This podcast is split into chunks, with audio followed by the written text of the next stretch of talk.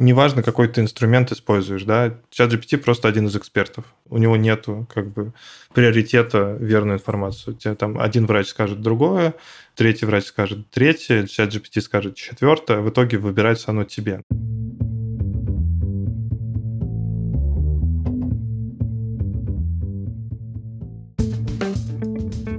Привет! Я Юра Агеев, и это 267 выпуск подкаста Make Sense. Вместе с гостями подкаста мы говорим о том, что играет важную роль при создании и развитии продуктов. Люди, идеи, деньги, инструменты и практики. И сегодня мой собеседник Дмитрий Соловьев.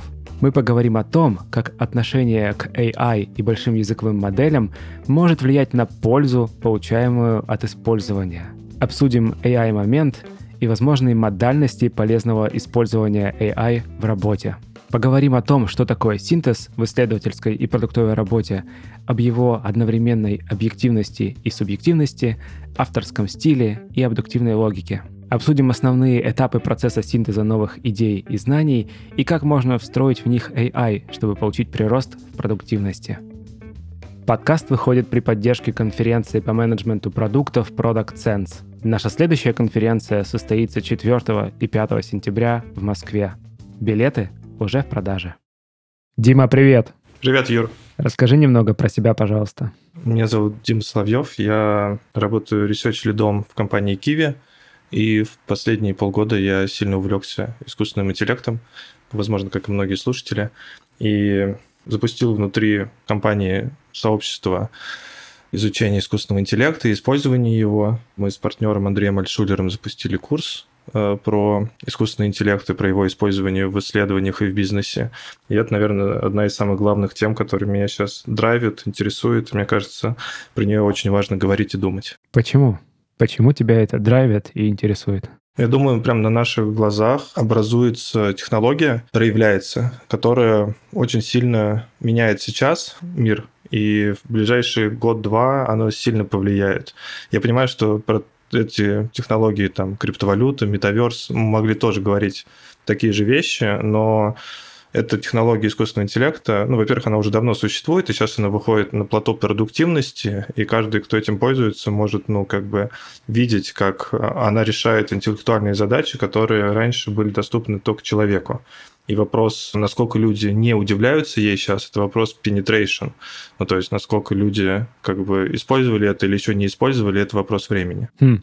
Смотри, мы прошлый с тобой подкаст Э, говорили как раз об очень интеллектуальных задачах, синтезе, анализе, разных видах мышления. Я вот запомнил абдуктивное мышление. Забыл уже, если честно, определение. Но я знаю, мы сегодня про это тоже поговорим. Да. И вот синтез. Кажется, это то, в чем ну вот ты говоришь искусственный интеллект, а я большие языковые модели, large language models. Но давай договоримся, что мы используем это как взаимозаменяемое в рамках подкаста. Эту дискуссию не будем тут возводить. Но тем не менее, даже на бытовом уровне, на, вот на своих небольших практических каких-то задачах я вижу, что синтезирует, ну, хорошо. У тебя же профиль исследований. Очень э, сильно развита твоя специализация. Что ты видишь? Что синтез позволяет делать там. Давай как бы, да, для слушателей, типа, упростим вот это сложные штуки, потому что анализ, синтез там как бы обычно мы в речи не используем. Анализ, будем считать, это разложение объекта на части. Например, мы берем интервью, и в качестве анализа интервью будет, например, э, выделение цитат, где пользователь говорит про банковские продукты, где пользователь говорит про проблемы, где говорит про желания. Это анализ. А синтез – это когда мы на основе вот проанализированной информации, ну, то есть разложенной по полочкам, мы собираем новые знания. Например, ответ на вопрос, почему пользователь ведет себя так. Или э, еще синтез может быть в том, чтобы создать новый прототип продукта или создать креативную компанию. То есть синтез это, по сути, ну, создание нового из разнорозненной информации, в том числе из исследовательской информации. И, ну, как бы без синтеза исследование – это бесплодная земля такая, да, ну, то есть, типа, можно бесконечно исследовать, но если ничего не сделано, то непонятно, зачем это было сделано. Поэтому синтез – это как в формировании выводов и рекомендаций и новых продуктов. Мы будем, ну, по сути, создание чего-то нового. Вот. И есть как бы споры сейчас, да, там, типа, большие языковые модели помогают синтезу, или это все-таки последний бастион, ну, человечества, человечество там никому это не отдаст, вот, и мы еще как бы держимся вот за эту надежду, что только мы там можем придумывать, вот, я предлагаю в этом разобраться, как-то без эмоций, ну, и с эмоциями, вот, ну, как-то по это поговорить с разных сторон. Давай, можно зайти с курса с твоего. Короче, зачем Зачем курс? Он прошел первый поток у нас. Э, мы его с партнером Андреем Альтшулером запустили, как-то быстро скооперировались и решили, что надо делать. Для нас он тоже был таким приключением. Мы его называли не курс, а лаборатория, потому что, по сути, мы давали некий материал и также вместе с ребятами, ну, как бы пытались понять, там примерно 45 человек было в этой лаборатории, руководители отделов, исследователи, предприниматели. Это внутри у вас было в Киеве? Нет, это вот внешний курс, который Внешний. у нас был. Да. А внутренний курс, по сути, мы ну, как бы готовим компанию людей к тому, что искусственный интеллект станет новой реальностью, как знание как устроен компьютер, знание, как работает интернет на уровне базовом, да, вот для России это знание, как VPN работает уже сейчас. Вот, э, это 2018 года уже, да. Да, гигиенические факторы, которые нужны для того, чтобы, ну, как бы быть работоспособным. Вот. И кажется, что знание искусственного интеллекта это тоже как бы то, что необходимо. Вот. И мой главное там типа убеждение стоит в том, что искусственный интеллект познается только через практику. То есть вот если у нас ну типа два типа слушателей, да, первый тип слушателей, которые ну, там, зашли в чат GPT, что-то там написали ему, он что-то топо ответил, они решили, что нет, революция откладывается, там, типа, хреново ответил, пойду дальше жить. А есть люди, которые как бы подумали побольше, в это углубились как-то, попытались, может быть, там как-то посложнее промпт составить эту заявку, и он выдал хороший результат, и у некоторых ребят появился AI-момент, да, я называю AI-моментом по аналогии с аха-моментом в продукте. Это вот, типа, mm-hmm. момент, когда ты понимаешь, что искусственный интеллект круто решил какую-то твою задачу, и ты понимаешь, зачем он нужен. И дальше ты начинаешь фантазировать, а если это переложить на бизнес-процессы, то как он может в масштабе там, всей компании задизраптить что-то. То есть, например, ну, мы сейчас делаем систему обработки транскриптов с интервью, э, с каздевов, э, с глубинных интервью, э, для того, чтобы не исследователь делал выводы и обрабатывал, а чтобы искусственный интеллект это делал. Вот. И это вполне реалистично сейчас при текущих технологиях, то есть это оптимизировать, чтобы любой продукт мог зайти в эту систему, например, узнать, там, что пользователи думают про терминалы, и система выдала достаточно качественный типа ответ, который можно прям на встрече тут же использовать. Ну вот смотри, э, вопрос ожиданий. Вот эти два вида крайних пользователей. Человек заходит, он слышал что-то про э, чат GPT, который был до недавнего времени одним из самых быстро растущих продуктов айтишных, но Threads в общем, от запрещенной в России организации сейчас всех побил. Там просто вот этот график, да, сколько кому понадобилось дней, часов. Такой ноль дней просто улетели. Но, но вернемся. Вот, значит, услышал, зашел такой, все говорят, кайф, кайф, заходит, пробует, действительно что-то, ну, там, не получается, неудивительно и так далее. AI moment.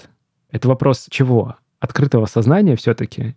Или готовности пробовать, ждать, как думаешь? У меня прям отдельная есть тема исследований, да, почему мы чему-то типа удивляемся, а чему-то нет. Мне кажется, это вопрос сознания, правда, ну да, там в буддизме и где-то в других, ну, разных философиях есть вот этот вопрос, почему мы можем, типа, чему-то удивиться, и чему мы можем, типа, сказать, а, фигня, вот это все. Уильям Гибсон, например, который писал много про киберпанк, он говорил, что человеческий разум сейчас такой, что мы к абсолютно офигенным новостям относимся как, ой, ну, типа, понятно, типа, ученые что-то изобрели, хотя, типа, там, это может быть очень революционные штуки, ну, там, типа, животные клонировали, чуваки, вы что там, ну, можно просто в обморок падать, а мы на это читаем, и это нормализировано. Поэтому, mm-hmm. ну, вопрос удивления, с одной стороны, это, конечно, вопрос как бы подготовки разума, да, потому что, типа, нужно иметь даже не то, что открытое сознание, а, по сути, понимать, насколько это мощно и сильно. Вот. Но есть очень практический элемент как бы без всякой философии.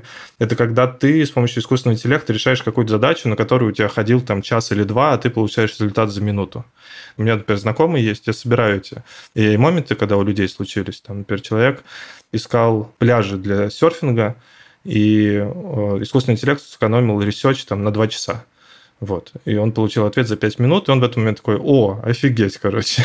вот. Кто-то играет в покер, у него там, типа, искусственный интеллект проанализировал его стратегию игроков, он такой, о, типа, другой человек, например, ну вот я чисто интеллектуально, да, там, обрабатывал интервью какое-нибудь, или, наоборот, ты готовишься к исследованиям, и искусственный интеллект генерит тебе очень качественные гипотезы, на которые у тебя раньше уходило несколько часов, поиска в интернете, а сейчас он генерит это за минуту. Там мой знакомый, который придумывает креативные концепции, он говорит, неважно, устал ты или не устал, искусственный интеллект может тебе в любой момент нагенерить какие-то идеи, из которых ты часть можешь использовать.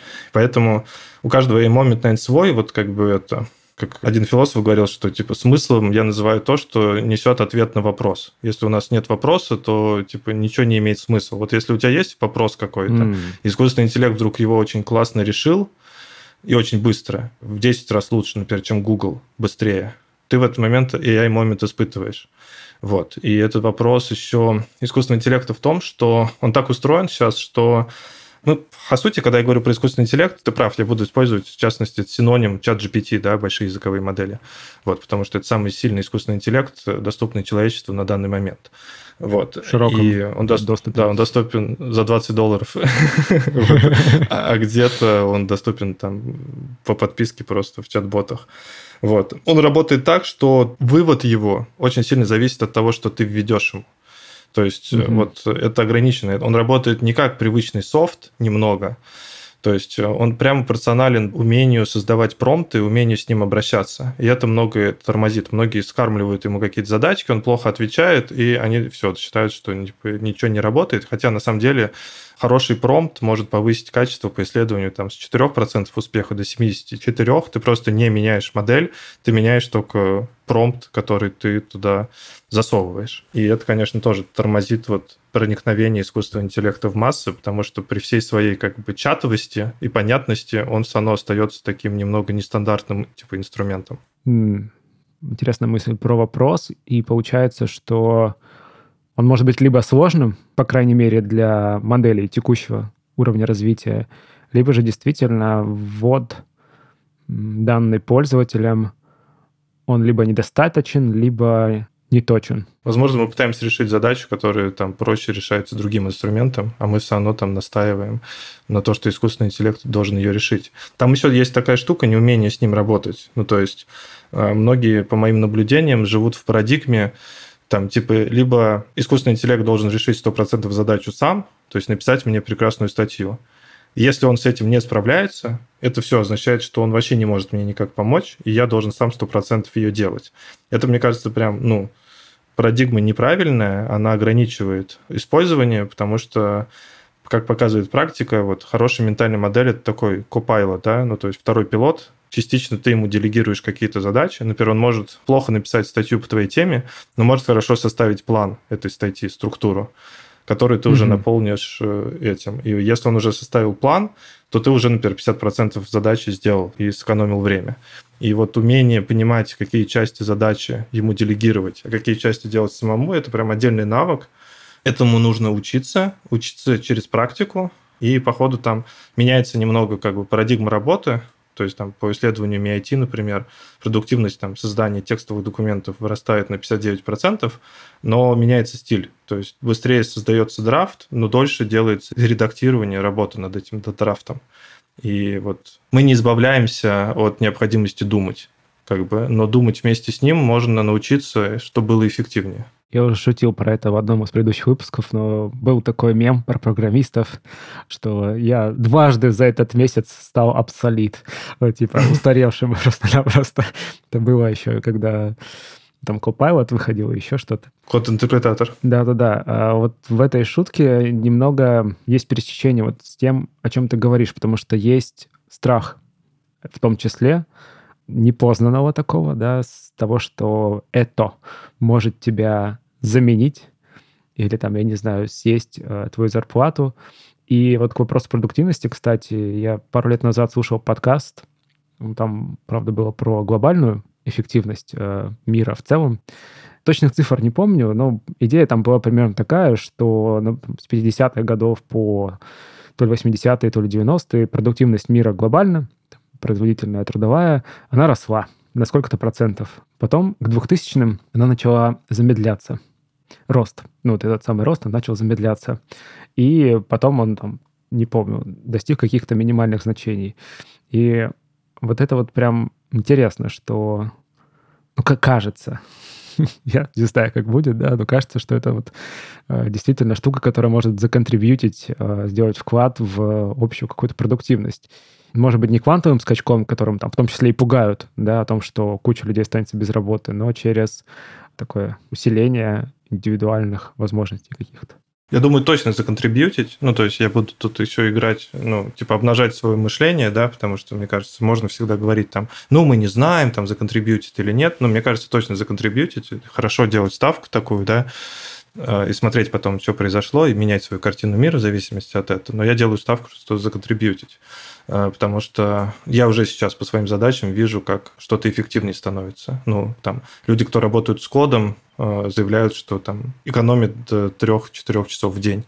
Вот, определенные задачи, да, то есть там вряд ли создание сложной архитектуры, но там чистка данных или работа с какими-то Data Science э, работает. Вот, там еще вырастет как бы количество, ну, то есть вот когда появились мыльницы, да, цифровые, качество фотографии не увеличилось как бы просто стало больше фотографий. Mm-hmm. Даже качество фотографий уменьшилось. И в этом плане, например, с research ем, ну, я считаю, что качество research а, оно упадет, как и качество каких-то задач. Но просто за счет того, что в среднем будет больше количество людей эти задачи делать.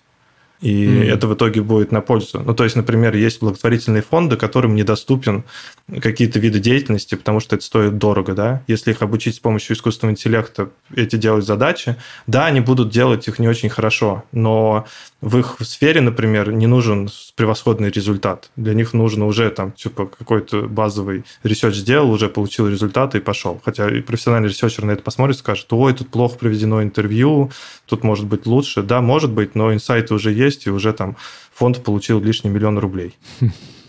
Лучше что-то, чем ничего. ну да, в итоге продуктивность, наверное, как бы, мне кажется, расти будет. Тут еще такой момент, что вот это тоже интересная вещь. Но она немного не к синтезу относится, да, а она к тому, что страхи. То есть э, есть такое понятие, как вот юнговская тень, да, и ну, там, юнгианские аналитики, они много это используют. Тень – это некое вытесненное, то, что мы не видим в себе. Обычно это раздражает нас в других людях. Вот. А, либо мы очень любим это в других людях, но некая вытесненная наша как бы сущность. Вот. И, по сути, искусственный интеллект – такая вытесненная наша тень, потому что каждый человек относится к этому искусственному интеллекту по-разному. Кто-то боится, что он лишит его работы. Кто-то считает, о, прикольно, теперь можно там, не знаю, быстро программировать, я всех обгоню, типа, и всех там, типа, нагну. Вот. Другой, например, боится другого. Он боится, например, что все станут тупыми что все сейчас начнут это использовать. Почему? Потому что, может быть, он сам боится, ну, типа, оглупеть, либо он просто не любит с глупыми людьми общаться. Он видит свою силу, может быть, в том как раз, в чем... Ну, вот я по себе могу тоже, на самом деле, сказать, что вот я вижу, как он иногда хорошо гуглит. Ну, вот прям зашибись. И я такой, блин, ну я вообще хорошо гуглю, как мне кажется. И вот эта штука подрежет э, мою эту суперспособность находить то, чего другие люди почему-то иногда не находят. И это ну, такое. Да, я говорю о том, что нам надо попрощаться с режимом человеческой Доминации. Исключительности. Ну, типа исключительности, когда мы считаем, что только человеческий род, он исключительно умеет какие-то вещи. Это вот то, что в философии э, называется темные антологии. Это Харман, это ребята, которые типа изучают те объекты, которые не являются людьми, ну, может быть, животные или еще какие-то объекты, и вводят их наравне с людьми. То есть там человек, он как бы не онтологически особенен. И в этом плане мы получаем как бы искусственно сделанную вещь, которая, в принципе, делает какие-то вещи так же, как человек. И мне кажется, это, ну, я знаю людей, и я в том числе, я, наоборот, сильно успокаиваюсь. Я, например, такой mm. понимаю, что он очень хорошо стилизует какие-то там, например, стихи или там мой стиль, и я такой, фу, слава богу, типа, можно уже... Можно не напрягаться. Успокоиться про эту исключительность и расслабиться, да, как бы все, как бы это свершилось. Займись собой, наконец-то, там просто. Это вот э, вопрос к эго, знаешь, его такой палочкой тыкает э, мир.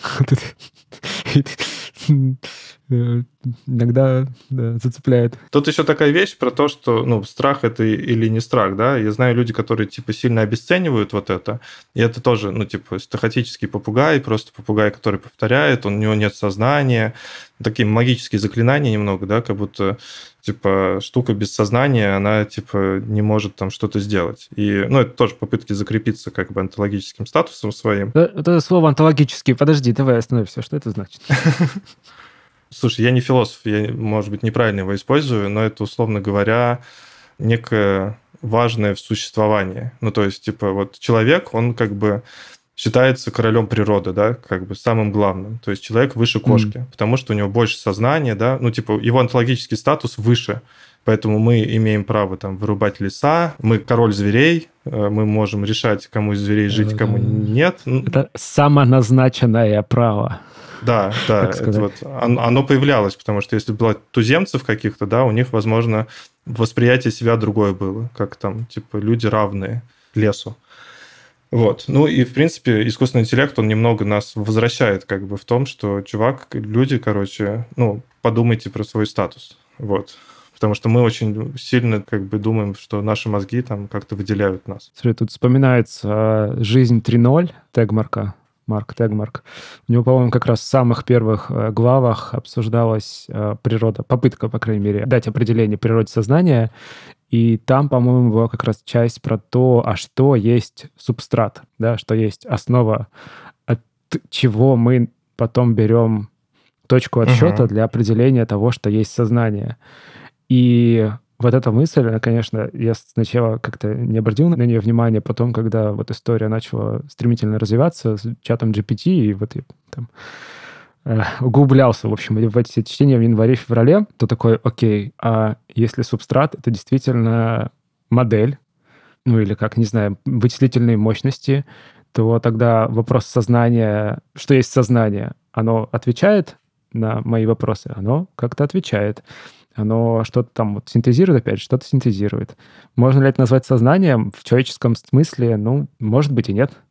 А если брать за точку отсчета машину, то, ну, может быть и да. Там вопрос с сознанием – это самый неинтересный вопрос для искусственного интеллекта, потому что ну, как говорят философы и ученые, которые его изучают, это вопрос напрямую зависит от того, что ты считаешь сознанием. Mm. Нету консенсуса насчет э, сознание, да, есть консенсус насчет такое живое, неживое, искусственное, да, не искусственное. Угу. Ну, а вот сознание, условно говоря, есть разные школы, и вот какое ты определение выберешь на самом деле, так ты и определишь, потому что есть там, ну, не знаю, э, идея в том, что сознание – это градиент, и там у кошки 10% сознания, у человека там 50%, у камня 0,01%. И в этом плане там, ты говоришь, что у этой штуки там, ну, тоже есть какой-то процент сознания. А есть люди, которые считают, что это бинарная штука, например, что сознание есть только у рожденных. А религиозные люди вообще тебе скажут, что типа оно есть только у людей, например, да. Ну и в этом плане как бы это очень релятивистская концепция, она очень зависит от точки зрения того человека, который как бы дает определение сознанию. Там на самом деле вот не так важно, есть ли сознание или нет, потому что вот когда мы тоже на курсе про искусственный интеллект говорим, мы говорим, и ты вот сейчас вспоминаешь, что, например, новый Google это тоже совсем такая ограничивающая модель. Ну да, там с помощью него можно хорошо гуглить, особенно если он подключен к интернету. Ну, типа, только если он подключен к интернету. И сейчас появляются там Perplexity, например, или автоматические агенты. Это концепции, которые уже работают, которые благодаря чату GPT ходят в интернет, обрабатывают, синтезируют эту информацию, выдают тебе ответ. После этого в Google идти вообще не хочется, потому что Google дает тебе 200 ссылок непонятных, да, а эта машинка дает тебе ответ. То есть, как, ну, типа, вот Job to be done, это решение, оно в 10 раз лучше, чем Google, и, и увольняет Google. Там еще надо справиться с галлюцинациями, которые тоже есть, и перепроверить ответ. Но, в принципе, это работает. Мы говорим, что к искусственному интеллекту лучше относиться на курсе как reasoning машин. То есть это модель, которая выдает суждение, который думает. Ты можешь загрузить ей задачу, и она может выдать тебе ответ, решить бизнес-кейс, сделать кластерный анализ какой-то. И в этом плане тебе не важно, есть ли у него сознание или нет. Если он даже демонстрирует как бы э, такое же поведение, как у человека, и ты просто пользуешься этим результатом. На самом деле, вот, ну, для многих вещей сознание – это, наверное, какая-то такая пугалка, но опять это вопрос про исключительность какую-то. Да. Для практики, для работы намного важнее, там, условно говоря, какой результат он выдает. Если он выдает хороший результат, неважно, как он получился. Ну и, кстати, тоже вот последнее про страх. Э, когда ты разбираешься, как он работает, то есть, по сути, это такой Т9 на стероидах, да, который предсказывает следующее слово, но благодаря своему огромному как бы словарю он не только слово предсказывает, он еще предсказывает некий следующий смысл, да, и все это, ну, вот как бы делает, то тоже как бы страх немного исчезает. Ты понимаешь, что эта штука как бы работает. Ученые даже сами не совсем понимают, как она работает.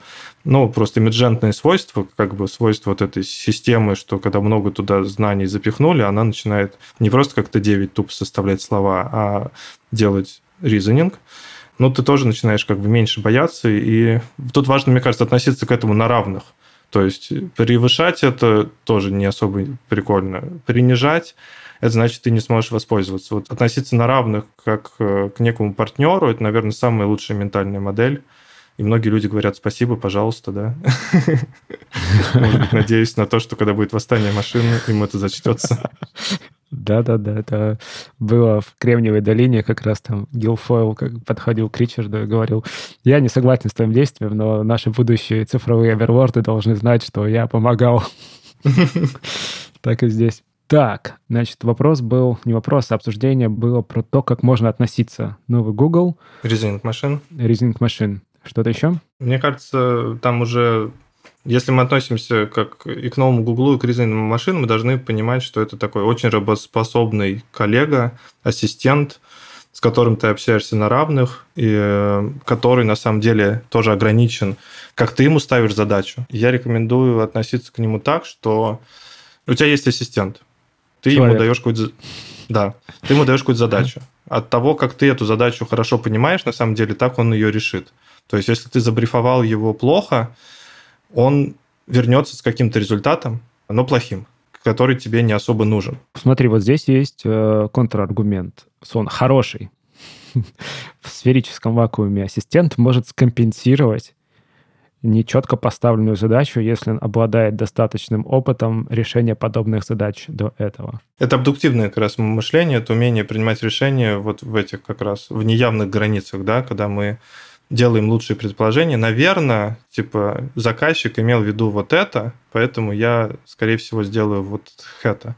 Но как бы искусственный интеллект тоже так делает. То есть он на самом деле не умеет говорить, я не знаю, я не буду это делать, он всегда принесет какой-то ответ. И там рождается галлюцинация иногда в таких ответах. Ну, там все рождается, да, но условно говоря, там, почему так происходит? Мне кажется, я часто вижу и в исследованиях, это самый большой бич, в том, что э, люди пытаются делать исследования, не понимая, что им нужно, не понимая, на какой вопрос они отвечают. И 50% времени мы тратим на то, чтобы договориться, на какой исследовательский вопрос мы хотим получить ответ, для какой бизнес-цели это идет. Mm. И составляя промпт э, чату GPT, ты на самом деле начинаешь лучше понимать ту задачу, которую ты хочешь решить. И на самом деле хорошо составленный промпт – это уже 50% типа ответа. Ну, это как с вопросом, это поговорка была, да, до этого. да. да, ну и тут в этом плане какой бриф, такой креатив. То есть, условно говоря, типа чем больше ты ему дашь контекста, тем больше ты его погрузишь, тем больше он как бы тебе даст пользы. И часто как бы, ну, сложность заключается в том, что ты не особо понимаешь, что ты от него хочешь. И типа, поэтому промпты сложно составлять, и нужен некий навык. Вот. И промптинг – это такой итерационный процесс. Часто хороший промпт получается с третьего, с четвертого раза, просто потому что в процессе написания ты лучше понимаешь, что тебе нужно. Mm, интересно. Это возвращает нас к вопросу ментальной модели, тире отношение к искусственному интеллекту, большим языковым моделям, чатам. Ну да, получается, если ты понимаешь, с чем ты общаешься, ты можешь эффективно сформулировать задачу. Угу. Ты понимаешь его границы, как бы, да? ты вряд ли дизайнеру будешь ставить задачу, там, не знаю, сделай мне финансовый анализ. Вот да, сейчас что-то. Хотя можно. Вдруг у него это тайное хобби. Давай вернемся к синтезу. Ну, мы про него и говорим, на самом деле. Мы угу. так или иначе... Синтез – это же ну, умение принимать решения как бы в неопределенной ситуации, да, в том числе, из разрозненной информации. И ну, мы так или иначе говорим об этом. Даже когда мы задаем какой-то вопрос, с чатом GPT, например, хорошо решать, если ты менеджер, вопросы сотрудников каких-то. Ты можешь описать, например, какую-то проблему твою, у сотрудника и предложить, чтобы чат GPT тебе ответил, ну, например, не знаю, сотрудник там плохо делает какие-то задачи, или у него там проблемы роста, вот какое-то наблюдаемое поведение. Ты описываешь, что делает сотрудник, какое наблюдаемое поведение, и, например, пишешь ему, дай мне три гипотезы, почему он так себя ведет и как можно ему помочь. Чат GPT в этот момент тоже синтез делает. Он не знает полностью твоего сотрудника, но он умеет выдвинуть некие гипотезы, и сделать ну, некое reasoning и выдать некий ответ. Вот раньше софт и компьютер так не умел делать, да, он раньше делал только то, что, ну, там, есть в базе данных. А сейчас он, по сути, на неявной информации может что-то тебе ответить. И это вот, ну, наверное, такая мини-революция. Там сейчас, ну, вот, что касается брифа, да, в том числе там новые системы, например, Perplexity, который ходит с помощью чат GPT в Google, он иногда уточняет твой вопрос. То есть ты ему, например, задаешь вопрос, там, найди мне 10 статей и сделай из них summary по тому, как искусственный интеллект используется в финансах. Он тебе может mm-hmm. задать вопрос. Тебе там, типа, использование финансов где нужно? Там, в комплайнсе, в антифроде, или в B2C, или в B2B ты можешь отскипнуть уточняющий вопрос, а можешь ему дать уточнение. То есть сейчас уже системы работают так, что они начинают типа уточнять какие-то вопросы. Но по умолчанию он не будет ничего уточнять, обычный чат GPT, он просто пойдет что-то делать. И вот синтез, про него мало говорят там в русской литературе, там больше там в иностранной литературе про него написано. У него есть некоторые свойства. Первое свойство то, что он использует, во-первых, явную информацию, а во-вторых, неявную информацию.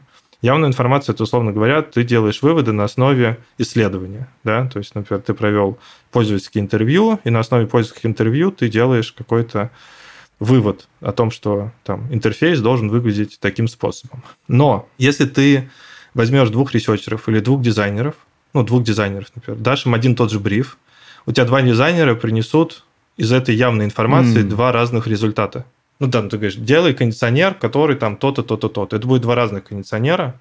Там один будет с акцентом на красоту, например, да, а другой будет с акцентом на производительность. Хотя они будут там одинаковые технические характеристики. Когда задача не имеет конечного решения, получается, у нас есть пространство ответов на да, пространство решений. Поставленные условия. Пространство решений, да. Ну, это практически везде есть, да, вот, поэтому там начинающих менеджеров это и бесит, что, ну, типа там, я бы сделал бы так, а сотрудник бы сделал почему-то по-другому, как-то по-своему решает. И вот особенность синтеза в том, что там он основан на субъективности, то есть многие пытаются избавиться от этой субъективности или боятся ее, и они стесняются ее. Но это необходимость в синтезе. То есть неявные знания человека, который решает задачу, или большой языковой модели, на чем она обучена, да, там, большая языковая модель, обученная на текстах Хантер Топсона и Тимоти Лири, решит задачу одним способом, а языковая модель, обученная на юридических текстах, решит по-другому ее. По сути, это есть некий субъективный опыт, да, или когда мы даем роль действуй как профессиональный юрист, действуй как писатель-битник или действуй как э, человек, который 20 лет медитировал э, в Тибете, по сути, ты получишь три разных решения задачи просто потому что она будет как бы обращаться к опыту другому, к другим текстам. И это плюс, потому что синтез одновременно и субъективен, и объективен. Он как бы учитывает и тот контекст, который ты дал, и неявный контекст, который есть либо у человека, который эту задачу решает, либо у текстов, на которых обучена вот эта модель. А в чем объективность, подожди? В том, что учитываются ограничения какие-то по задаче или... Ну да, ты, например, говоришь, э, что там типа решение не должно там стоить дороже 5000 долларов, mm. или этот кондиционер должен там работать в трех режимах. Ну, то есть ты какой-то даешь контекст, или ты говоришь там по исследованиям, типа люди делают то-то, то-то. Ну, типа, там тоже есть пространство решений, как это учитывать, да, но по сути ты даешь как явную информацию, так и неявная информация используется. То есть, по сути, говорят, что синтез это такой танец двух сущностей с уникальными качествами. Это дизайнер и задача. Задача обладает некими качествами, ну и сам дизайнер или тот человек, который синтез делает, он тоже обладает уникальными качествами, и в этом танце как бы появляется что-то новое. Смотри, здесь есть э, тоже, ну не контраргумент. Это мое, короче, опять же, субъективное мнение, но все же. Большие языковые модели — это достаточно сильное усреднение. Короче, они могут выдавать очень усредненные ответы, потому что слишком много данных, они обезличиваются, теряется, не знаю, какой-то авторский стиль. И вот этот самый... Ты уже упоминал, как, в принципе, можно попробовать это обойти, если включать ролевые модели, да? Но в целом, вот что про это думаешь? Мы сейчас будем говорить про синтез, как лучше делать его, да, и пока он как бы не выдает готовых решений и хороших решений. Он пока, правда, ну, это моя боль личная, что я считаю, что вот этим моделям им сделали некую такую трепанацию мозга, э, черепа, да, потому что если вспомнить вот эти первые новости, когда языковые модели только появлялись, их такими немного дикими, необработанными выпускали в интернет. Это, это про Сидни новости? Да, да, да, они там советовали же всякую жесть, они там типа влюблялись в людей или влюбляли в себя людей. Ну, и потом их как бы загнали обратно, избили палкой, да, там, типа, сказали, что так, теперь, короче, ты самоубийство никому не советуешь. Ну, это правда плохо, да, но в том числе ты не шутишь там на какие-то темы, ты там, не знаю, не говоришь про вещества, потому что, ну, детям плохо про вещества говорить, взрослым, ну, типа там разные вещества есть, да, ученые тоже, например, там еще какие-то. Ну, короче, их зацензурили прям сильно. Миджорни, например, даже сильно зацензурен. Ты можешь какие-то безобидные слова писать, он там цензуру запускает. И в этом плане их немного, ну, то, что называется alignment, да, ну, типа выравнивание. Ну да. Выравнивание в ценностях. То есть, типа, мы получаем такие выхлощенные модели, направленные на коммерческое использование. Вот то, что там Google показывает, типа там придумывать смешные подписи для собак. Ну, как бы да. Но, типа, там, э, я думаю, что если бы их не выравнивали бы, они бы давали больше креативной информации но мы имеем то, что имеем. Там есть надежда на open source модели, да, э, которые будут обучены, например. Я бы хотел модель, которая обучена преимущественно там на поэзии, на литературе какой-нибудь, а не на коде. Вот. Возможно, она научилась бы шутить в отличие от текущих моделей. Вот. Ну да, и ну, в open source это может появляться как бы. Ну там будет регуляторика очень сильная, да, как бы. Э, например, вряд ли выпустят модель, которую там может тебе посоветовать, как сделать какой-то вирус. Ну, и это правильно. Но вот модель, которая может тебе написать текст, как Хантер Томпсон, мне кажется, ну, как бы люди должны решать, как бы использовать такую модель или нет. Публиковать этот текст там на публичных площадках, это уже там типа закон на этой площадке. Вот, ну, в общем, э, ответ да, то есть э, мы получили такие ограниченные модели, но они, их все равно можно использовать для синтеза, и вот ну, сегодня мы в этом как раз можем поразбираться, какими способами это можно использовать. Давай, давай перейдем к этому вопросу. Там еще было у нас, что-то мы обещали про абдуктивную логику поговорить. Мы так иначе затронули. По сути, вот абдуктивная логика, она используется в синтезе. Есть индукция, есть дедукция, есть абдукция. Все. Все ну, просто. Абдукция, да, по сути, это процесс формирования объяснительных гипотез на основе наблюдаемых фактов в неполной информации. Ну, то есть, условно говоря, тебе дают задачу какую-то, там, найди лучшего исполнителя вот этой задачи ты, например, менеджер отдела, тебе нужно выбрать исполнителя какой-то новой задачи, которую раньше никто не решал. Ты не можешь как бы из частного к общему перейти, да, ты не можешь сказать, о, Петя решал похожую задачу, такую же, да, значит, он с этой справится, потому что задача вообще новая. Вот. И ты, на самом деле, делаешь какую-то гипотезу, и ты в этой условиях неполной информации начинаешь работать. Ты делаешь какое-то лучшее предположение. Например, ты говоришь, наверное, Петя с этим справится. Следующий шаг, там, позвать Петю, поговорить с ним. Поговорил с Петей, оказывается, что нет, гипотеза не верна была, Петя вообще не хочет эту задачу решать, это не по его части, и вообще он там, он, типа, в отпуск пора его отправить. Такой, хорошо, новые предположения. Типа там, наверное, Света справится. Вот. У тебя, ну, типа, разные степени уверенности относительно каких-то гипотез, и ты в зависимости от этой степени уверенности действуешь. Вот раньше считалось, что машина не умеет это делать. То есть машина это бинарное да, существо, как бы либо 0, либо 1, оно очень, оно никогда не скажет 2 плюс 2 равняется 5, да. Оно всегда скажет 2 плюс 2 равняется 4. А если 2 плюс 2 равняется 5, значит сломано. Вот. Ну, а в этом плане... Вот. Ну да, и в этом плане тут у нас появляется плюс, ну, минус в галлюцинациях, но плюс в том, что, ну, типа, вот в условиях неполной информации машина может делать суждения какие-то, двигать процесс дальше. По сути, творческий, интуитивный процесс, там, вынесение гипотез, ментальных моделей, моральных суждений, это вот тоже абдукционный процесс. Вот, и мы, по сути, получили как бы софт, который может это делать. Вот. Дорогой софт, ну, в том смысле, да, там сейчас, по 63 миллиона долларов стоило обучить эту модель, чат GPT. Но факт остается факт, мы можем его использовать для синтеза и можем поговорить сейчас как раз, как это лучше делать. Да, давай, давай перейдем к тому, как э, все-таки интегрировать это Практика. свою деятельность. Расчехляйте свои чаты GPT и ботов. Э, да, но у нас еще теория вначале будет, да, потому что мы там про промпты тоже поговорим. Вот. Э, там в чем особенность, да? Вы можно просто отдавать какую-то задачу ему и говорить, типа, реши эту задачу. Но это не всегда будет работать.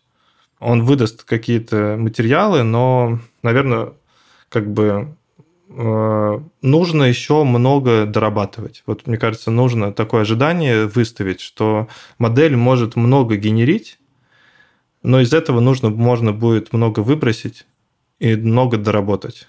То есть не ожидайте от них хороших решений. Но он может вас очень сильно навести, на... очень может сильно помочь. То есть сейчас, наверное, один из главных качеств – это уметь строить workflow и подключать в определенные моменты искусственный интеллект. Workflow чего? Ну, например, креативного процесса. Ну, так. сейчас как пример скажу. Вот э, те, кто работал в креативе, да, там, знают, что такое хардшопы.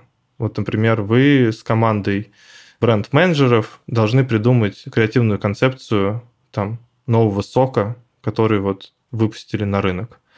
И обычно это делается как? Там заказывается исследование, и потом делается воркшоп какой-то там на день, на два, где вначале там рассказывают исследования, потом люди создают портреты пользователей, потом генерят инсайты, потом на эти инсайты придумывают концепции, потом выбирают лучшую концепцию. То есть группа из 20 человек, там, условно говоря, от бренд-менеджеров до стратегов и исследователей, проходит какой-то процесс, в результате которого появляются какие-то концепции этого нового сока, да, там типа всегда Кока-Кола, или всегда добрый, или всегда еще что-то. Это вот процесс. То есть его дизайнит как бы обычно кто-то, кто фасилитирует этот воркшоп. Он говорит, вначале вот людям нужно загрузить в голову исследование. Потом нужно там э, просить у них нагенерить инсайты этих пользователей. По сути, если вы разложите креативный процесс на части, а он состоит из частей каких-то, то вы можете в каждой части обращаться к искусственному интеллекту. Например, там mm. интеллект вам дает варианты, вы выбираете лучше. Это как, знаешь, в этом в «Восемь с половиной» у Филини, да, там был такой момент, это мой друг Егор Гаврилин, режиссер, он вспомнил, что там это, типа, главный герой тоже режиссер, и его там в какой-то момент подходит и спрашивает, типа, я вообще не понимаю, чем ты занимаешься. Ты же просто отвечаешь, типа, либо да, либо нет. Тебе просто люди приходят с вопросами, ты говоришь да или нет. Ну и вот в какой-то момент там люди должны сказать да или нет. В какой-то момент люди что-то нагерить должны. Вот мы сейчас, ну, как бы синтез состоит там из фрейминга, генерации идей, выбора идей и применения этих идей в реальности. По сути, вот на каждом из этом этапе искусственный интеллект может как-то помочь. Mm. То есть эти этапы так или иначе все равно проходятся, ну, то есть человеком или командой. И тут штука в том, чтобы подключать для решения каких-то отдельных задач на каждом из этапов, а не как попытка проскочить весь цикл сразу. Ну да, да. То есть угу. э, редко он, когда выдаст хорошее решение, просто one-shot эффект такой, да, типа one prompt. Вот. Э, но тут тоже ну, мы в конце, наверное, поговорим, почему у GPT получается плохо. Я пока сейчас предложил бы... Ну, почему он не может сразу дать хороший вариант? Почему все-таки человек еще нужен? Вот, может быть, какое-то время, да. Но вот э, если говорить про этот синтез, по сути, он, да, состоит из четырех таких этапов. Фрейминг – это когда мы ставим задачу, правильно на нее смотрим, выделяем ключевой вопрос, который мы решаем, да. Генерация идей – это где мы цельно генерировать как можно больше вариантов. Выбор – это из этих вариантов выбрать те, которые будут рабочими, и доработать их. И потом имплементация – это написать план по внедрению вот этой идеи. Тут же опять такой еще момент, что такое идея, да? Ну вот как бы мы говорим, придумать идею. Ну типа, что такое идея? Идея на миллион, не знаю. Не знаю, как ты придумаешь идеи подкастов? Просто сейчас мне много пишут. Я на них смотрю такой и говорю, да, нет, да, нет. Не, иногда, э, ну, как в случае, например, с э, там, GPT и прочими, ну вот, есть идея, кажется, она актуальная сейчас. Надо попробовать что-то по нее поговорить. Или же а, задаюсь вопросом, о чем мне интересно. Ну, то есть я не сильно там креативный, если честно. Ну вот, на самом деле, да, у тебя, видишь, как бы это вот, по сути, ты генеришь на основе каких-то стимульных материалов, да, эти стимульные материалы могут быть новости, ну, типа, что обсуждается в продуктовой среде. Да. Это может быть, стимульный материал может быть твое чувство прекрасного, да, ты, например, хочешь поговорить про какую-то тему. Ну, почему нет? Хочу а... поговорить про экзистенциальную психологию. Говорю. Да. Неважно, какая тема подкаста. Да. Вот, ну, ну да, и в этом плане, ну, тут э, вот, когда говорим, что такое идея, как бы, а потом ты начинаешь этот подкаст как бы декомпозировать, да, ты там нужен план, нужен тайминг, нужен герой, нужен там, не знаю, какую тему мы когда обсуждаем. И это уже детализация какая-то идет. Вот идея, она на самом деле, ну, если мы говорим про продуктовые типа идеи, продуктовая идея, это же не просто типа идея, это на самом деле концепция, да, там типа какая аудитория, какое решение. Слушай, гипотеза в данном случае это тоже будет идеей, получается. Да, ну, например, гипотеза продукта, она состоит из шести частей, да, там экономика, проблема, ЦА, решение, как это решение будет доходить до пользователя, канал продвижения. Вот как бы тут ну, моя мысль заключается в том, что э, GPT хорошо работает со структурами. То есть если ты ему говоришь не просто придумай идею нового продукта, а ты ему говоришь придумай идею нового продукта и опиши его по структуре, типа там пользователь, проблема, решение, количество денег, которые он должен заплатить, и дай мне 10 вариантов, он даст как бы хороших 10 вариантов вот, ну, именно по структуре, потому что ну, как бы идея в вакууме э, это не очень хорошая такая работа с ним. Он скорее будет как бы не детализирован, он будет какие-то базовые штуки придумывать. Вот. Хотя люди, например, они как раз часто, ну вот писатели или поэты, они могут э, зацепиться за какую-то черту персонажа и весь роман он описать просто из этого чувства. Ну, например, не знаю, вот Джокер, да, например, сильный персонаж. Ты можешь просто, например, идти гулять, увидеть в голове, как этот персонаж делает какое-то действие, и у тебя все, у тебя готов сюжет уже. То есть ты понимаешь уже всю логику, как, как По лестнице будет. танцует вниз. Да-да-да. И, по сути, вот писатель, он уже как бы все, для него дело техники только, все написать дальше. Какая-то его невидимая сила ведет это как такой фрактал, да, он разложится, как бы распакуется за эту ниточку во все целое. И в творческих задачах такое есть. Там хорошие креативщики, они вот креативную концепцию, идею рекламы так и делают. Идею бренда, идею продукта тоже, там вижен какой-то появляется, да. И тут вот субъективный опыт очень важен. Вот есть вижен, и ты его придерживаешься. Но потом для того, чтобы этот вижен там продать команде, для того, чтобы этот вижен как-то обсудить с кем-то, для того, чтобы проработать его, ты в итоге все равно скатываешься к тому, что ты этот вижен должен как-то описать как гипотезу. То есть там даже фильм, чтобы снять, да, ты должен там написать кто герои, сколько сцен, какой бюджет у нас, где танцует на лестнице, где еще что-то. Fade out, fade in, да, здесь свет загорает, тушится, вот вот все, сценарии потом вот эти. Да, где Титаник построить, вот. Э, и в этом плане чат GPT хорошо работает со структурами, то есть если вы даете ему структуру, если вы понимаете, из чего ваша идея состоит, он как бы хорошую сделает идею. А можем тут пример какой-то привести, вот э, ближе к исследованиям или каким-то продуктовым задачам? То есть какой может быть такая структура? Самая банальная, наверное, структура – это структура продукта. Это для какой аудитории мы делаем, какую проблему мы решаем, как мы закрываем эту проблему, сколько стоит наше решение, как это решение механически будет осуществляться, ну, то есть механика, ну угу. и там вот, наверное, пять таких основных базисов. То есть вот если вы чату GPT напишите, там, придумай, ну, типа, опишите ему, например, какую-то задачу и скажете, дай мне решение в виде вот расписанных вот этих пяти пунктов, ну, вы получите больше материала для себя, чем просто скажете ему, типа, опиши мне решение. Подожди, тогда получается, что если мы эту задачу сопроводим уже, ну не эту задачу, а новую задачу сопроводим этим контекстом, то тогда в каком-то смысле это становится частью промта, и мы таким образом уточняем, увеличиваем вероятность ну, неправильного, а более эффективного ответа. Ну, по сути, это не сколько контекст, это форма результата. В контексте, скорее всего, ты опишешь, там, на каком рынке этот продукт должен существовать. Ну, типа, придумай мне идею, например, там, что я могу открыть в парке Горького летом для того, чтобы заработать много денег без какого-то угу. там, условно говоря, вложения, да, это контекст. А дай мне результат в виде описания идеи, и для каждой идеи напиши целевая аудитория, которая подходит для нее, проблему, которую мы решаем, там, цена, то есть вот это скорее выход, то есть э, это форма результата какая-то. Так, поняли идею. Да, типа, если вы не понимаете, из чего ваша идея состоит, скорее всего, вам будет сложно. Поэтому хорошо детализировать ваши идеи, ну, и понимать, из каких структур они состоят. Это все еще framing идет. Нет, это вообще просто framing наш такой в сумме, как с GPT работать. А про framing давай, да, поговорим вот эти четыре. Framing, генерация, выбор, имплементация, четыре этапа, да. По сути, problem solving так делается. Framing – такое страшное слово, на самом деле это просто. Это просто, как мы понимаем задачу, на какую проблему мы отвечаем. То есть мы фреймимся как бы. Вот э, понять, какую задачу мы решаем, увидеть ее в новом свете, найти настоящие причины проблемы.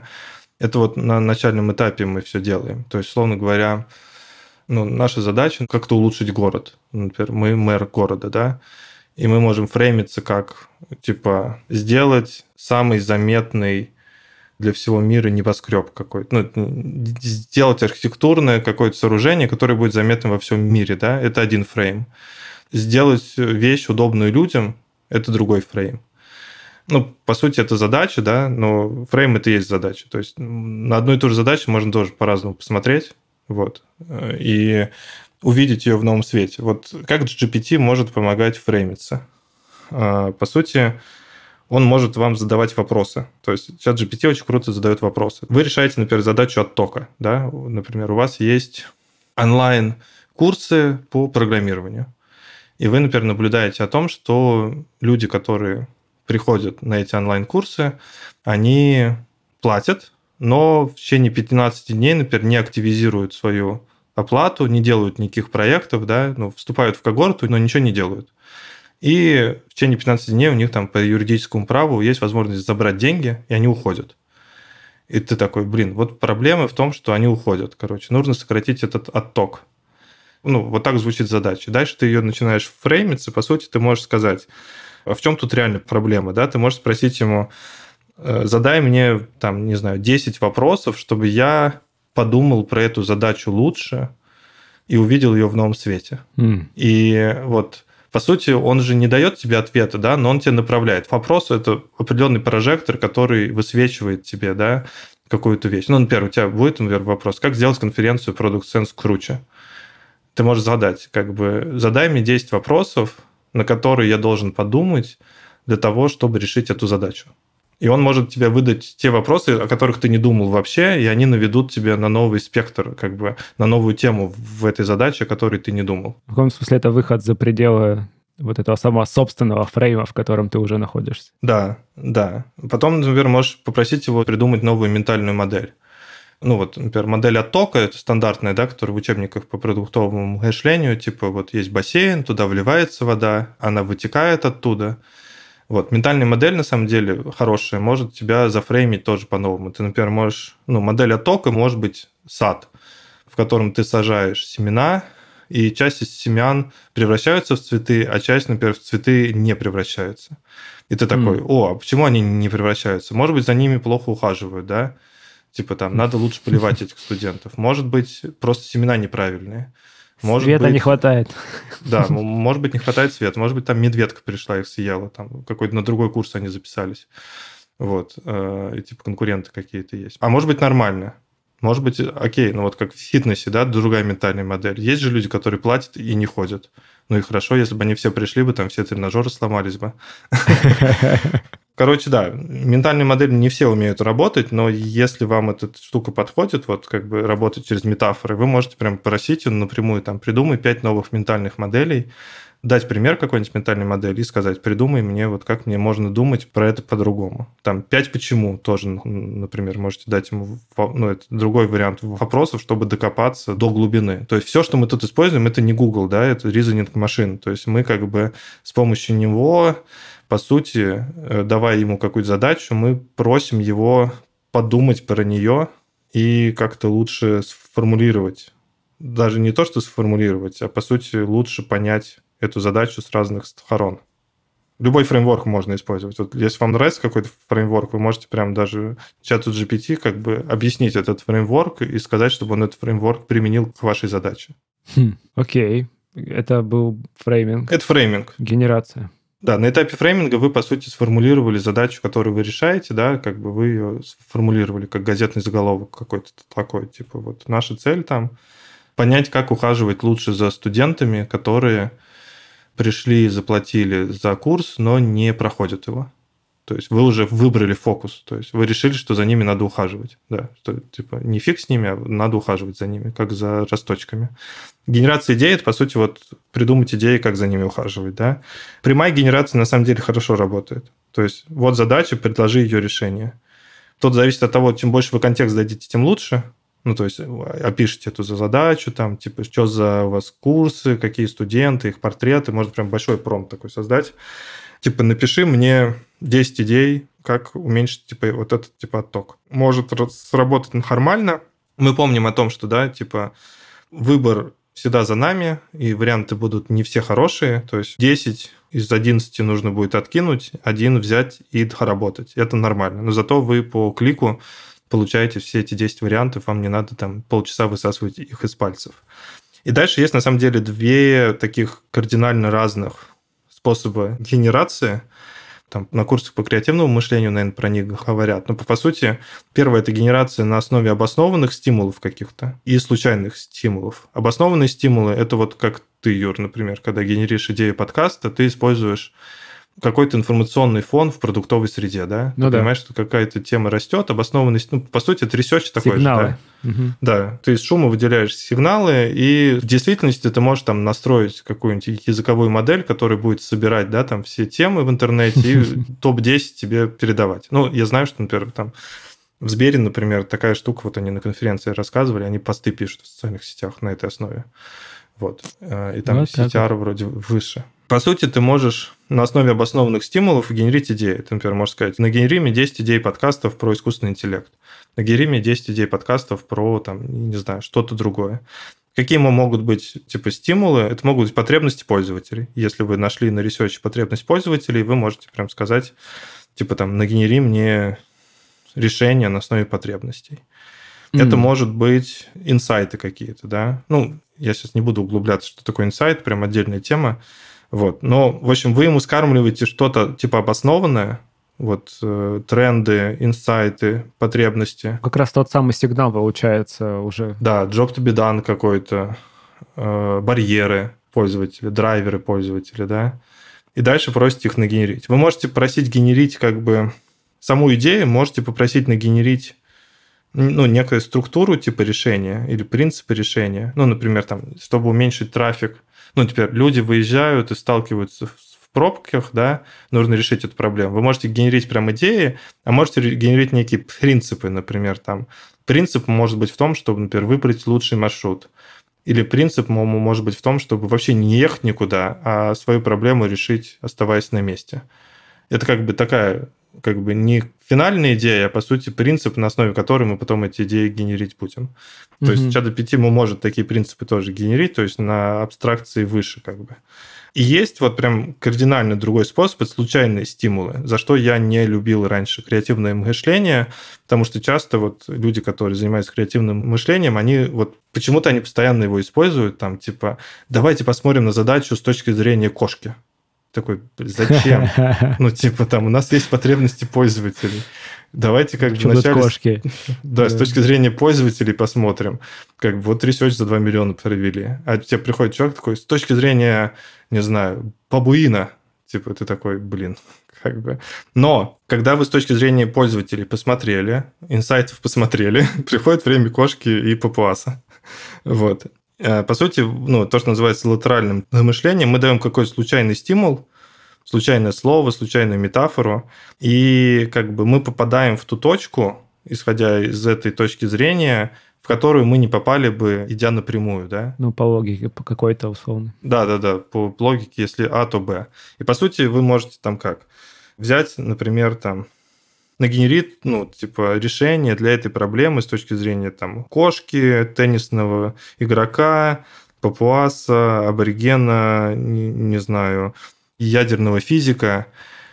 И что-то будет необычное. Ну, то есть вы точно про это так не думали. Вы можете даже попросить его вначале нагенерить эти случайных персонажей, а потом этих же персонажей с следующим промптом как бы скормить, и чтобы они посмотрели на вашу проблему. И Дальше, ну, скорее всего, они нагенерят что-то необычное, и дальше вы как бы, ну, что-то возьмете оттуда, что-то доработаете. Вот я, например, так делал, ну, когда ты долго работаешь в какой-то сфере, тебе хочется как бы соединить свою сферу вот с чем-то другим. То есть, например, я считаю, что, например, курсы по театральному мастерству – там, дизайнеру или продуктовому менеджеру могут больше дать, чем курсы по job to be done, да, ну, в какой-то момент. Потому что, ну, ты вообще междисциплинарно начинаешь что-то делать. В этом плане, вот, например, я делал такое тип упражнение, соедини методологию интервью с пользователем с театральной метафорой. И вот дай мне 10 способов посмотреть на интервью через театр. Так, и что? Оно тебе ответило? Ну, особенно, когда ты долго проводишь интервью, ты можешь вот как бы увидеть там что-то. Но они там, например, дали там разные театральные техники, например, там театр одного актера, да, был в том что смысле, точнее, ну, типа не театр одного актера, а то, что ты даешь интервьюеру, человеку, которого, ну, типа респонденту, сыграть максимум свою роль. То есть ты вот как модератор делаешь так, чтобы он полностью раскрылся. Ну, это некий mm. такой mindset, да, с которым ты идешь. То есть ты говоришь, что на сцене он находится. Потому что, ну, я знаю некоторых продуктов, например, которые считают, что они на сцене во время интервью. они очень много говорят. Вот. Но это просто, наверное, какие-то такие ментальные типа упражнения. Они могут там, ну, у меня просто задача была по-новому на это посмотреть, как-то впрыснуть какой-то этот. У меня не было задачи чего-то придумать. Но если вы, например, придумываете тренинг какой-то, вы можете эту метафору там использовать для объяснения или для упражнения какого-то. Вот. Ну, то есть вот использовать какой-то необычный стимул, соединить его с вашей проблемой и получить какие-то новые взгляды. Mm. Вот. Дальше идет выбор. А вот эта часть, где человек уже должен что-то принимать, или здесь тоже можно получить помощь? Можно получить помощь. Для того, чтобы выбирать, нужно выбрать критерии, по которым мы выбираем. И чат GPT может помочь эти критерии выбрать. То есть можно сказать, например, я выбираю лучшую идею там, продукта. Напиши мне критерии, по которым я должен выбрать эту идею. Ну, вообще эти критерии уже расписаны там во всяких учебниках, э, в статьях, поэтому можно ему дать эти критерии и попросить сделать оценку. Ну, это вот тот самый вопрос приоритизации, типа райс, айс. Э, да, да. Вопросы. Ему можно на самом деле прям скормить это описание райса и попросить его оценить, поставить баллы. Mm. Ну, и использовать его как, в том числе, размышление. То есть финальный балл ставите вы, но, условно говоря, он может помочь какие-то, да. Ну, я вот тут бы предлагал, на самом деле, не только количественно оценивать, потому что ну, количественно там как бы всегда вопрос, почему он эту оценку поставил, да, хотя они на самом деле нормально. Вот ты можешь всегда спросить, типа, вот самый крутой это типа объясни. Пиши критерии, да, способы. Да-да-да, типа объясни, почему ты поставил такую оценку, с какой логикой ты ее ставил. Ну, это можно прям в другом промпте спросить, и он хорошо ответит. То есть, условно говоря, например, нагенери идеи, там, оцени их, да, и напиши, почему такая оценка, сравни их, напиши плюсы и минусы. Он с этим хорошо справляется. То есть он может дать вам новые точки зрения. Вы, например, не увидели какую-то слабость какой-то идее, да? Mm. Это, кстати, тот же свод-анализ можно попросить его провести, да? Свод или примортом какой-то. Почему эта идея может провалиться? То есть о чем точно mm-hmm. нужно подумать, типа углуби мышление и напиши о чем точно нужно не забыть при реализации этой идеи. Он такой, compliance. Ты такой, блин, точно. типа там забыли. Слушай, а вот в этом моменте вот то самое чувство исключительности эго и вообще... ну, понятно, что я момент может случиться, но такой в смысле. Ну да, Я про это да. не подумал. да, это на самом деле круто. Особенно, когда ты один, да? По сути, у тебя получается, типа, ты не тратишь время команды, если она есть, да. Если ты один, то ты вообще получаешь как бы сразу доступ э, к такому к мозговому штурму. Нет, но ты вот с позитивного. Подожди, нет. Я все-таки такой сижу и пытаюсь топить за то, что я в этот момент, кажется, я подозреваю, что я, скорее Бросил всего, могу перестал себя, себя уязвленным. Давай так. Это мои проблемы, конечно, личные. Не, окей, а что дальше будет с этим? Ну, то есть, а дальше что? Вот ты почувствовал, и, и что дальше? Как твое отношение с искусственным интеллектом меняется в действиях? Блин, не знаю. Ну, им по-хорошему, да, наверное, в, в этот момент бы научиться как-то это принять и такой, ну, блин, ладно, я про это не подумал, надо научиться. Ну, это по-хорошему. Ну, я вот эмоционально чисто сейчас реагирую. Ну, дальше какой-то процесс идет, да, какой-то контакт. Будет он с ним или не будет. То есть, на самом деле, возможно, многие люди... Вот, види- видимо, в этот момент главное его не сломать. Контакт. Компьютер. И компьютер тоже. Да, это в нечто. Э, Фильм я недавно пересматривал Карпентера, там, типа, главный герой э, вначале играет в шахматы, ему компьютерные шахматы ставят мат, и он там пиво выливает просто на компьютер. И что ты здесь делаешь, машина? Ну да, хотя он на полярной станции находится, я подумал, блин, этот компьютер стоит там безумных денег, наверное, в 85 году, у них нету замены его. Ну да, и типа вот, многие, мне кажется, искусственным интеллектом поэтому и не пользуются, ну то есть некое сопротивление есть, да, почему? Если я пойду к психологу, значит, там, типа, какой-то чувак будет лечить мне мозги, типа, я увижу, что я не самый, короче... Психологами худо-бедно... Он, кстати, работает как психолог очень хорошо, тоже мне нравится. Ну, то есть ему можно скармливать какие-то свои проблемы, он тебе что-то говорит, успокаивает или дает советы какие-то. Вот. Ну, да, ну, советы, как посмотреть на это с точки зрения.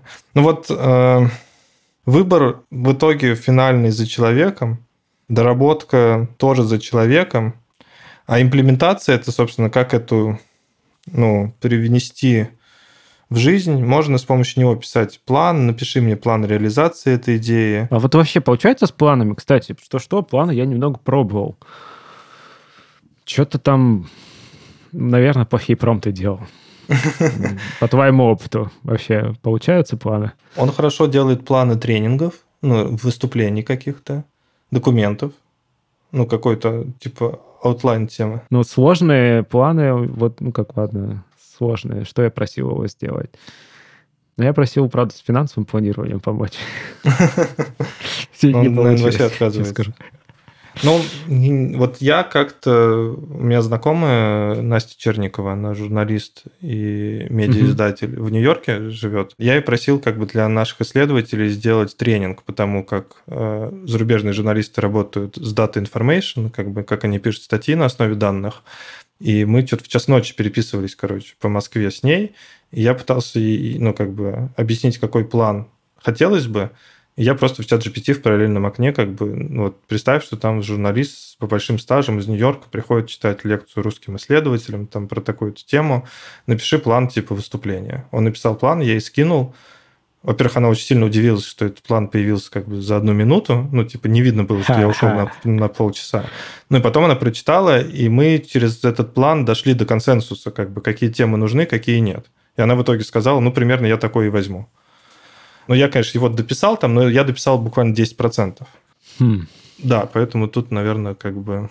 Он хорошо еще работает в той теме, в которой ты прям вообще мало знаешь. Он может там как бы... Ну, нет, он везде хорошо работает. Подожди, но если ты мало знаешь, как ты экспертно оценишь результат? Никак, но работу-то делать надо. Ну, там Блин. вот, мне кажется... Нет, смотри, оценишь. Вот я еще топлю за первые принципы, как Гельвеций, да, говорил его, Антон Мухосик покойный любил цитировать, что знание нескольких принципов избавляет от знания многих фактов. Вот на самом деле у тебя есть такой метакогнитивные навыки отвлечения хорошего от плохого. И даже в новой сфере ты можешь почувствовать, что что-то не то сделано, короче. Ну, типа, что-то ребята спешат или забыли. Ты контентно не скажешь, но ты почувствуешь, что тут нужно доработать. Вот у меня, для меня новая сфера неожиданно оказалась это вот автомобиль, да, вот э, там въехали в меня. Это не шутка, да, въехали, да. И uh-huh. я иду такой на ремонтную, значит, на, на кузовные типа истории и специально пошел в несколько сервисов. И одни говорят, надо резать, ну, в смысле металл, и ставить новую железку. Другие говорят, надо тянуть там на стропивах, каких-то штуках. А я стою такой, слушаю их, и я понимаю, что я не понимаю. В смысле, я не понимаю, где действительно мне советуют какое-то хорошее решение. И в обоих случаях, мне кажется, оно вообще не оптимальным кажется. Но я не могу оценить. И мне остается, что сделать выбор, довериться и так далее. Нет, понятно, что я потом еще поеду куда-нибудь посмотрю или спрошу у чата GPT, но вот это пример, мне кажется, с которым может столкнуться как раз э, человек, общающийся с машиной.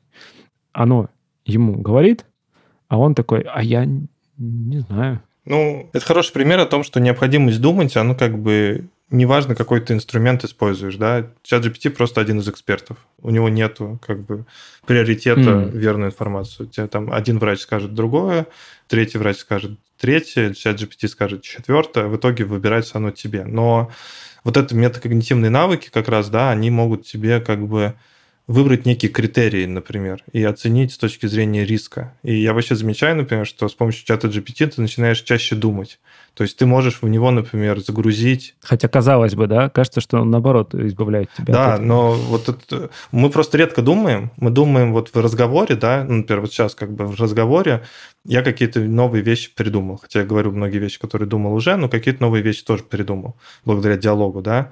А вот у нас mm. нету в жизни момента практически, когда мы сидим и думаем. Мы обычно сидим и там либо звонки делаем, там шаблоны какие-то, да. Ну, то есть мы шаблонно думаем очень часто. Мы автоматически что-то делаем. А чат GPT, он тебя заставляет как бы всю свою когнитивную энергию вот прям начать формулировать, что ты хочешь, в каком формате, что тебе нужно. Это прям, ну, ресурсный проект. И на самом деле, что ты можешь это сделать, прям да? сопротивление тоже. Первая система вот эта мыслительная. Ну да, да, да, энергия тратится. Ты можешь, во-первых, у него спросить, как бы, описать свою ситуацию, спросить его мнение, да, или дать три мнения, ну, чтобы он тебе выдал три мнения. Потом, например, взять чуваки, что тебе сказали, и ты можешь ему сказать, например, подумай об этих трех вариантах, сравни их между собой и распиши плюсы и минусы каждого и поставь некий рейтинг, да. Ну, то есть, по mm. сути, там же у каждого решения есть свои плюсы и минусы, есть свои риски. Вот, есть свои затраты, которые ты получишь, да, как бы. И в итоге, ну, ты все равно в какой-то неизвестности, но, может быть, этот анализ, он тебя ну, на что-то подтолкнет. Вот. Обычно же мы же, мы евристики, мы говорим, ну вот Вася, он как бы 10 машин моим чинил, он не будет ошибаться, как бы все нормально будет, я Васе отдам. Васе типа доверяю. А когда ты, у тебя нету Васи, как бы все Васи, и ты такой, блин, что непонятно делать, ну все равно какой-то риск есть, но ты можешь немного лучше подумать благодаря тому, что, ну, может быть, совсем отмести какие-то ненужные типа результаты. Но это как раз вот метакогнитивный навык выделения неких критериев, да, то есть ты можешь, например, понять, что блин, наверное, как бы решение, где ты сразу идешь там на операцию, типа, не очень хорошее. Наверное, лучше взять какое-то решение, где ты там вначале диагностику проходишь. Потому что есть большой риск, что, например, эта операция не особо нужна. И неважно, там, машина, да. тело или еще что-то. Все это, да, получается ментальные модели. Да. И вот у меня один большой такой вопрос по итогу всего этого нашего обсуждения возникает. Это же сколько времени надо на возведение такой ментальной модели и ее закрепление. Ну вот представь, да, сколько сейчас обсудили вопросы синтеза, это же, во-первых, это надо почувствовать момент, почувствовать момент того, что ты что-то не знаешь, что-то не понимаешь. Тебе это надо сформулировать. Тебе надо сформулировать, что ты знаешь, что ты понимаешь, и на каждом из этапов может быть, пускай они проходят как-то незаметно, человек их не выделяет, я там их не, не выделяю, например, да, но на каждом из этапов тебе нужно остановиться, спросить себя о чем-то, переложить это в текст, получить ответ, получить обратную информацию. Ну, то есть в каком-то смысле это экстериоризация мыслительного процесса происходит вот в этом всем действии, взаимодействия с машиной. Мне кажется, тут, ну, что будет происходить? Как бы? Происходить будет то, что, во-первых, это не всем нужно думать, да, ну, то есть, как это ни странно не звучит, но правда, типа, многим на работе не нужно думать, даже вредно, это их будет ставить в положение, как бы, где они не могут ничего-то поменять, там, их организация. Ну, но всегда есть вещи, где думать надо, где мы берем на себя ответственность, где мы как бы действуем как взрослые, принимаем какие-то решения, может быть, даже сложные эти решения. И, ну, в этих ситуациях мы как-то оказываемся с своей жизнью, там, с жизнями других людей, может быть. Каждый это как-то проходит, он принимает решение, как проходить. А вот дальше, мне кажется, будет происходить следующее – все используют метафору вот этих шахмат, да, когда Диблу победил у Каспарова в 97 году. Не, совсем не все, я, я не слышал, давай. Ну, там Диблу победил у Каспарова в 97 году, да, там как в анекдоте, типа, сидит мужик, играет с кошкой в шахматы, ему говорят, ну что, типа, хорошо играет? Он говорит, да не, плохо, 3-2 я веду. Ну, типа. ну вот, 3-2 там, по-моему, Диблу выиграл, да, у Каспарова. Диблу это, это кто-то или подожди, это что? Я просто совсем не в теме. Искусственный интеллект. А, так.